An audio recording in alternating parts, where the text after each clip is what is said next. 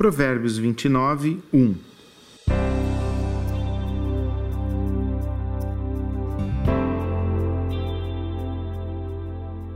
Quem sempre se recusa a aceitar a repreensão será destruído de repente, sem que possa se recuperar.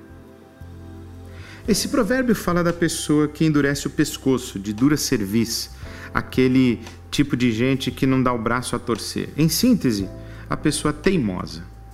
Aquela que está sempre com a razão, não ouve ninguém, não admite, não admite seus erros, mesmo quando são evidentes, e insiste em continuar no mesmo caminho, ainda quando está claro para todo mundo que é o caminho errado, o caminho mau.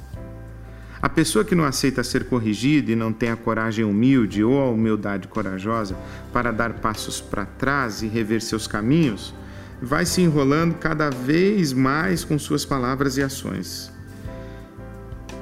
Quem não aceita conselhos, reprimendas e advertências vai se embaraçando nas consequências do seu pecado. Um abismo chama outro abismo. À medida que o teimoso vai se enrolando e embaraçando, vai perdendo a consistência e sua vida vai ficando sem alicerce. Até que de repente a casa cai. Mas a verdade é que nenhuma casa cai de repente. O teimoso é que não foi capaz de enxergar ou não quis enxergar os sinais do desabamento.